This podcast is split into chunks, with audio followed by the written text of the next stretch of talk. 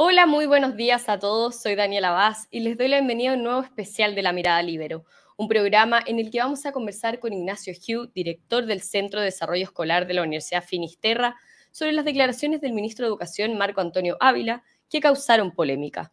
En entrevista con el Mercurio, el titular del Mineduc dijo que entre las prioridades del 2023 estaba presentar un proyecto de educación en afectividad y sexualidad integral, y aseguró que en Chile necesitamos una alfabetización en sexualidad impartida por los establecimientos. Bueno, antes de partir, le doy las gracias a la red Libero que permite que este programa se haga posible y si quieren saber más sobre esta red lo pueden hacer en el link que está en la descripción del video. Bien, saludamos entonces a Ignacio Hugh, director del Centro de Desarrollo Escolar de la Universidad Finisterra. ¿Cómo está Ignacio? Bienvenido. ¿Qué tal, Daniela? Muchas gracias por la invitación. Aquí estamos disponibles para lo que se necesite. Muchas gracias por estar aquí. Bueno, como mencionaba en la introducción, las palabras del ministro Ávila causaron polémica, principalmente el tema de la alfabetización en sexualidad, la que sería, según sus palabras, para enfrentar la transición de algunos niños respecto a su identidad de género. ¿Qué entiende usted por alfabetización en sexualidad? ¿De dónde aparece ese término? ¿Se había mencionado antes por el gobierno? Bien, Mira, este concepto de alfabetización en sexualidad no es nuevo, efectivamente existe literatura al respecto. Sin embargo, es, por lo que yo sé, la primera vez que el ministro lo ocupa con esa, con esa fuerza, esa claridad y de alguna manera eh, con un, concepto, un título bastante decidor respecto de lo que se pretende eh, buscar. ¿no? Eh, yo interpretaría que tiene que ver, según las palabras del ministro, con desarrollar procesos de enseñanza-aprendizaje, en todo lo que tiene que ver con afectividad, sexualidad, y no son palabras del ministro, pero yo creo que eh, él está pensando en, esta triada de, conocimiento, habilidades y actitudes, y si queremos también valores relativos a una antropología de la sexualidad. Por lo tanto, eh, me parece que ahí hay algo de, alguna intencionalidad de acuñar un término que puede ser entendido por todos y, y con bastante claridad, aunque tiene muchos, muchos vuelcos este concepto de alfabetización. ¿Vuelcos como cuáles? Porque actualmente em, el ministro dice que si la información es manejada por las familias, sería dispar. Esa es la palabra que, él usa. Entonces, ¿qué rol cumplen los padres y los establecimientos actualmente en, estos temas, por ejemplo? Claro, ahí, hay un concepto eh, central, eh, Daniela. Eh, efectivamente habla de que los padres, al entregar esta enseñanza de afectividad y sexualidad, eh, estarían eventualmente entregando una enseñanza dispar, habla él. ¿Qué es esto de dispar? Distinta, eh, no homogénea. Y ahí precisamente hay una cuestión fundamental, puesto que eh, desde la Constitución actual, artículo 10, artículo 11, artículo 19, se consagra el derecho a la educación y también la libertad de enseñanza, como sabemos. en tal sentido, se ha evitado un monopolio de la educación por parte del Estado, y aquí estamos en un tema especialmente sensible que toca la, raíz de la educación que quieren entregar los padres a, sus hijos. Por lo tanto, aquí me parece que hay una suerte de, amenaza eh, muy importante, una suerte, podría darse una, suerte de adoctrinamiento sobre la visión, una visión o una determinada visión de la persona y de la sexualidad, y por lo tanto eh, se corre el riesgo de obedecer a una determinada ideología, es decir, concebir de una u otra manera la persona, la sociedad y, una visión de mundo.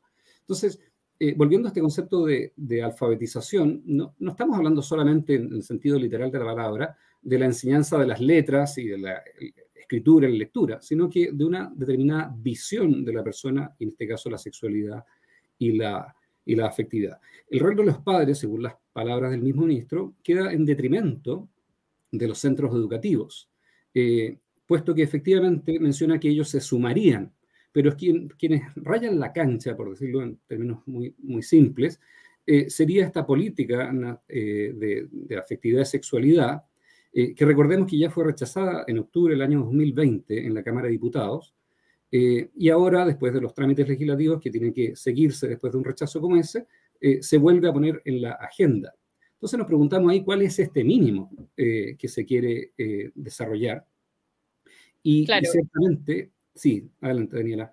No, sí, le iba a preguntar sobre este mínimo, porque el ministro habla de, una base común que de primera uno pensaría que, es lo correcto, ingresar un, mínimo de enseñanza en la malla curricular, por ejemplo, pero ¿cuáles son los riesgos que, a los que se puede llegar? ¿Usted adoctrinamiento, ideologización, por ejemplo?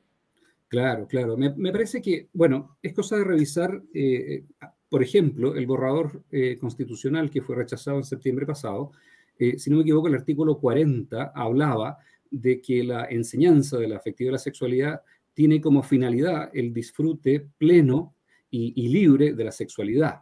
Entonces, si, ese es el fin último, eh, la verdad es que seguramente estamos frente a un reduccionismo eh, antropológico y del amor humano muy, muy eh, complejo, puesto que efectivamente no aparece en ningún lugar la palabra donación, reciprocidad, complementariedad, gratuidad, etcétera, sino más bien pareciera que nos estamos enfrentando a una suerte de eh, como digo, reduccionismo para entender la sexualidad humana como una dimensión que lo, cuyo único objetivo es eh, el goce, eh, el placer, como si fuese eso su, única finalidad. Además, claro, se hace un especial hincapié a los cuidados que se deben tener en, en el uso de la sexualidad, lo cual efectivamente debe ser muy bien enseñado, educado. Sin embargo, no puede ser reducido a eso. En, cierto sentido, eh, podríamos estar abriendo, y ahí hay, que tener atención, una puerta hacia una especie de pansexualismo, eh, si se quiere eh, entender por esto una, determinada visión completa y uniforme acerca de lo que es la sexualidad. Y tú me preguntas de los padres, efectivamente aparecen mínimamente sumándose. Es verdad que tenemos una deuda probablemente con la formación de los padres para que ellos sean los primeros y principales educadores en estos temas, eh, pero, eh, pero seguramente por ahí sugeriría yo, habría que avanzar eh, fuertemente con buenos programas y por supuesto resguardando la libertad de enseñanza, como está, insisto, en la actual constitución, eh, como está en los tratados eh, internacionales suscritos y ratificados por Chile, que por lo tanto son vinculantes, etcétera. Eh, relevar el rol de los padres como primeros y principales educadores. Me parece que ahí hay un reduccionismo muy importante. Claro, porque si se intenta imponer esta base común de enseñanza, ¿dónde queda el derecho preferente de los padres o incluso las líneas que quiere, que quiere proponer cada establecimiento? Exactamente, e, e, es ahí justamente donde eh, quisimos, en, algo que escribimos por ahí, hacer un especial hincapié en que eh, el derecho de los padres queda subordinado, el mismo ministro lo declara, que son los establecimientos, los primeros educadores en, estas temáticas, y ahí me parece que hay un, un problema muy complejo que es necesario abordar desde ya con mucha humildad, probablemente con mucha apertura, y dejando espacio eh, creo yo, a la diversidad de proyectos educativos consagrados en la Constitución, también eh, eh, rechazados cuando se habló de una suerte de Estado docente en, el borrador constitucional. Bueno, ya vimos cuál, fue la respuesta que le dio la ciudadanía a ese tipo de, visiones. me parece que hay una paradoja aquí, ¿no? Que, se quiere valorar las diversidades, las disidencias sexuales en este caso, eh, en detrimento de la diversidad de proyectos educativos. Entonces ahí me parece que, hay algo que, volver a revisar eh, y, evitar esta ideologización del debate. Usted escribe una carta en el Mercurio respondiendo a la entrevista del ministro, en la que dice que para las denominadas prácticas sexistas se está echando mano a nuevas formas de discriminación. ¿Cree que el debate sobre el derecho preferente de los padres se ha ideologizado en los últimos años?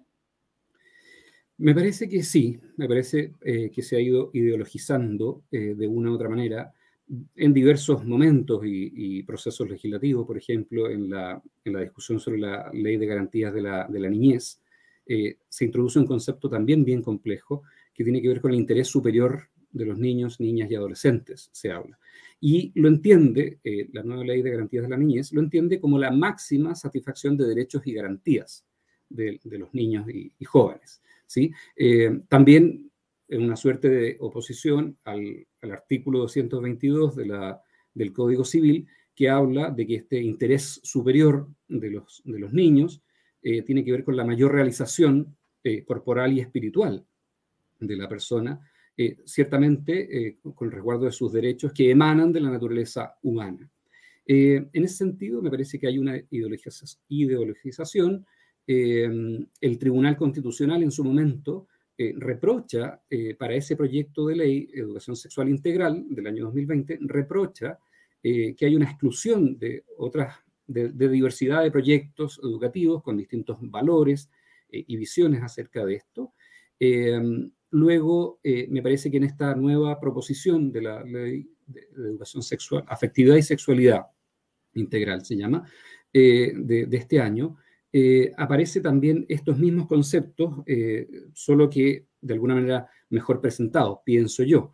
me parece que hay una ideologización efectivamente que se impone un modelo que ya eh, se quieren eh, efectivamente no discriminar por sexo, eh, lo cual me parece bien, pero junto con cualquier otro tipo de discriminación, política, religiosa, cultural, etcétera, que está en, otras leyes, en la 20.418, por ejemplo, que llama a justamente resguardar todo tipo de, discriminaciones que se pueda dar y también de acuerdo, insisto, a las a los diversos proyectos y creencias, eh, principios, valores, tanto de los padres como de los centros educativos. Eh, por lo tanto, eh, en esta ley, fíjense, que, de alguna manera creo que se opone a este nuevo, este nuevo proyecto, se habla de, que los centros educativos deben recibir orientaciones para entregárselas, por supuesto, a sus estudiantes, pero releva la libertad de enseñanza y, junto con eso eh, establece que, los, que los eh, centros educativos deben contar con un programa de educación de la sexualidad en enseñanza media, lo cual parece razonable, eh, insisto, que probablemente es perfectible y por eso entonces es interesante trabajar en esto, pero no en los conceptos que actualmente se están presentando, creo yo. Me quedó dando vuelta un concepto que usted mencionó sobre que se podría abrir la puerta a un pansexualismo. ¿A qué se refiere con mm. eso? Sí, eh, creo que, eh, bajo ese concepto estamos hablando de, una determinada visión eh, que abarca a toda la persona, a toda la sociedad, y, que, y que justamente reduce a, la persona humana y, por lo tanto a la educación que ella recibe, a, que la sexualidad queda como, como y, la, y, el uso de, esta dimensión queda reducida justamente al, goce y al placer, eh, excluyendo toda la, riqueza afectiva que hay en, el ser humano como un ser corpóreo espiritual, ¿no? Y, en ese sentido, eh, si, es que, si es que estos proyectos eh, avanzan, me parece que se puede ir transformando los centros educativos en centros que más bien educan para una determinada concepción, en este caso de la persona y de su sexualidad. Y en ese sentido, eh, siendo la educación algo tan relevante en la vida social, eh, me parece que podría, podríamos transitar por un camino eh, complejo en ese sentido. Usted mencionaba recién sobre el proyecto de educación de afectividad y sexualidad integral que el ministro planteó como prioridad para este año y de hecho fue em, por lo que principalmente lo criticaron el exministro Figueroa, la exministra Pla, ¿Usted está de acuerdo con los cuestionamientos? Ellos dicen que la recuperación de los aprendizajes es el principal desafío y que el ministro apenas lo mencionaba, sino que se enfocaba en estos otros temas.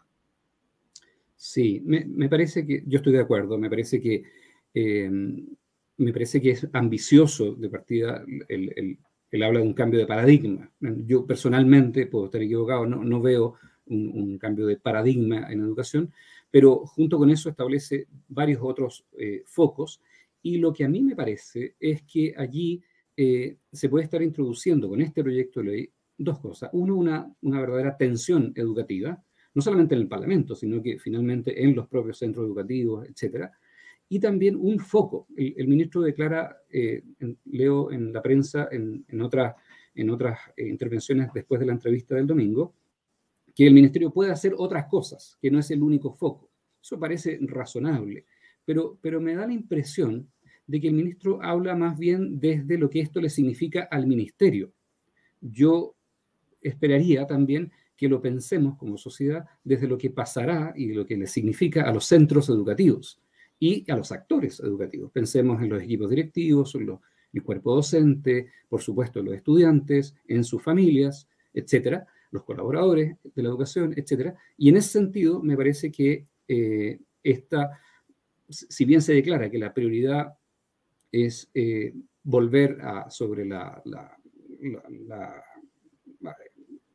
recuperar aprendizajes post pandemia, eh, y en eso me parece que nadie está en desacuerdo hoy por hoy. Eh, sin embargo, todos estos focos, entre ellos el que estamos conversando, me parece que lo que pueden hacer más bien es desviar la, atención de lo que se requiere en, este momento en Chile. Por último, Ignacio, ¿le parece que eh, las declaraciones que dio el ministro sobre las prioridades de este año son de esa cartera o son lineamientos de gobierno? Me parece que, me parece que es más amplio eh, que, de la propia cartera. El, Ministerio de Salud eh, también es cosa de ver las, las, partidas presupuestarias, eh, por ejemplo, destina a amplios fondos a, todo el desarrollo de, temáticas de, género. Creo que es, más amplio. El mismo presidente de la República en su momento también lo, lo puso en el, en el debate creo que, que, efectivamente responde a algo más amplio que el Ministerio de Educación. Eh, y, también más amplio, algunos han hablado del ministro en particular, me da la impresión de que esto no dependería ni, siquiera de un cambio de ministro. Eh, creo que, efectivamente es algo que, está a la base de un programa de, gobierno y una visión, una determinada visión de, la persona y de la sociedad que está en el centro del debate en, eh, chileno hace, hace un buen rato, como sabemos. En ese sentido, una última palabra, Daniela, cuando yo hablaba en, esta carta, en Mercurio, de, que sí, efectivamente es una tarea pendiente, eh, lo planteaba porque pienso que, estamos en una cultura altamente eh, erotizada, hedonista, y, que probablemente temas tan importantes como estos se deban eh, relevar en su carácter integral.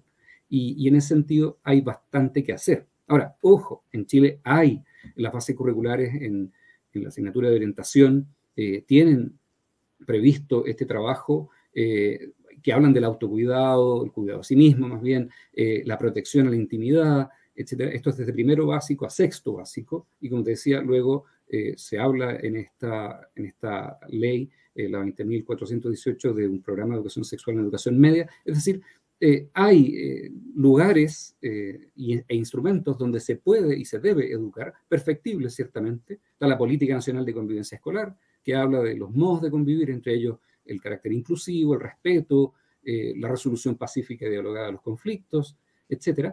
Eh, por lo tanto, eh, me parece que lo que hay que hacer más bien es perfeccionar lo que hay actualmente para, lograr un mejor, un mejor desarrollo. Y Dios quiera, ojalá relevando el carácter de los padres como primeros y principales educadores. Si eso está fuera, la verdad que me parece que la política va, a carecer de, lo, de algo sustancial, que es darle a ellos la primera eh, responsabilidad respecto de algo tan eh, íntimo y necesario en la formación de sus hijos. Bien, Ignacio Hugh, muchísimas gracias por su participación en este programa, por su tiempo. Gracias, Daniela, gracias a todos ustedes, que les vaya muy bien. Y muchas gracias también a todos quienes nos están viendo, especialmente a la Red Libero por permitir que este programa se haga posible. Nos vemos en un próximo especial de Mirada Libero. Muchas gracias.